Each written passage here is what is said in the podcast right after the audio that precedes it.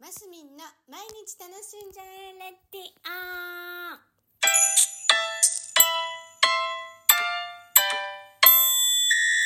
おはようございます。2023年12月26日火曜日マスミンです。もうお昼お昼になりますがまあおはようございますと言ってしまいました。さあねえ、もう本当に年末でなんか、私もね、ようやくエンジンかかってきて、軽く大掃除をしております。あのー近年、この頃は、あのー家中の大掃除は夏にやるようにしてって、私、あの、本格、きちんとやる大掃除は。あの、冬のこのお正月は、なんとなく心の整理整頓のための、あの、ちょ、ちょっとした、あのー大掃除、整理整頓、大掃除はするんですけど、うん。あのー隅々まで綺麗にするのはね、夏とか秋にね、するようにしてるんですね。だから、まあ、軽くお掃除しております。でもね、掃除って本当にこう、えー、なんだ、この頃ね、断捨離って言葉があるように、お掃除してるといろいろ心の整理っていうか、なんかね、この、これはいるもの、いらないものとか考えたりね、することで、知らず知らずといろいろなものが整理されていくんだな、なんていうのを思いながらしております。で、そんな時、皆さん、何をしながらしてますか？何をしながらしてますかっておかしいですけど、私、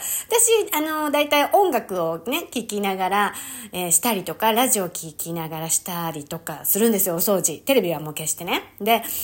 この頃ハマってるのは、あの、本です。えーオー、オー、オードブル、あれ？じゃあ、オーブルか。私の、私の場合は、あの、アップルの、オーディブルだ。オーディブル。オーディブル。アップル社のやつじゃないかな違うかなあ、オーディオブック。ん？オーディオブック？オーディオブックのオーディブル。うん。を、この頃よく聞いていて、あお風呂入る時も、車に乗ってる時も、まあ、ラジオも聞くんですけどね。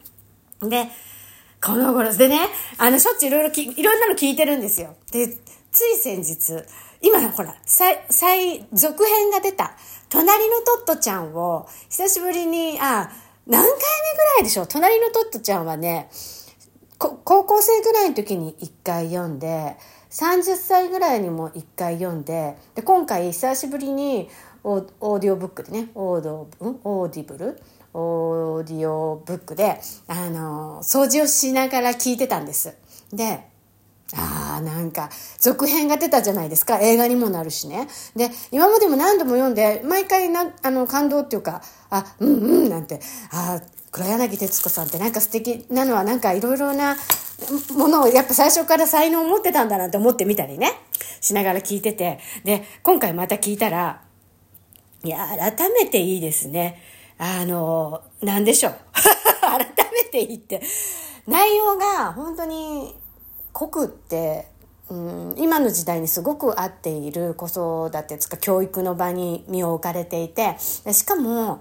なんか戦時中だった。戦時中になる頃だったっていうことだったり周りの方々の大人の方々がそのトットちゃんへのへの関わり方だったりなんかこううーん、ああ、なんか、この頃ほら、私自身が小説の書くことを勉強してるからこそ、なんかまた違う視点で読めたんですよ。なんか本当に、一回目、17歳ぐらいの時に読んだ時の本なんていうのと、まあ、子育てがちょっとの合間に、子育ての合間ですね、30歳ちょっと過ぎたぐらいの時に読んだ、うんうんなんて思って読んだのと、今回3回目読んだのと、なんか全然感覚が違って、なんか本当黒柳徹子さんもすごいなって思ったんですけど、その、やっぱその、なんだろう、いろいろな感じることのできるトットちゃんの感性っていうのもやっぱすごいなって改めて思ったり、で、それを書き留めたっていうね、結構若い時に黒柳徹子さん書かれてますよね。30歳ぐらいの時だったかな。で、もうちょっと後か。でそれをこう書き留めた中も中もうなんかいろいろな思いがしっかり詰まっててなんか私この頃ほら小説を勉強しててねいろいろ言葉の言い回しだったりここを詳しく書くとかなんか情景をとか描写をうまいこと書こうとかうまいことっていうかもっとこう綺麗な言葉でとかねなんかいろいろ考えていろいろ書いてる私がいてね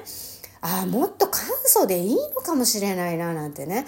思わせていただいたりしたんです。まあ、ちょっとこれ、今日、今回の私の感想はちょっと違う視点も入っちゃってるんですけど、なんか隣のトットちゃんね、本当に良かったので、またぜひあの、昔読んだことがある方も、久しぶりに目を通すのっていうのはいいと思います。あの、良かったの、私がとっても。で、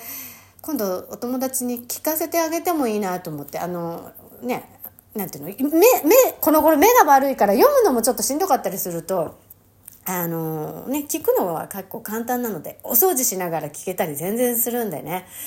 はい、というところでございました。あの、窓際のトットちゃん。続編も楽しみだなと思ったところでございます。今日も皆さん楽しんでますみんでした。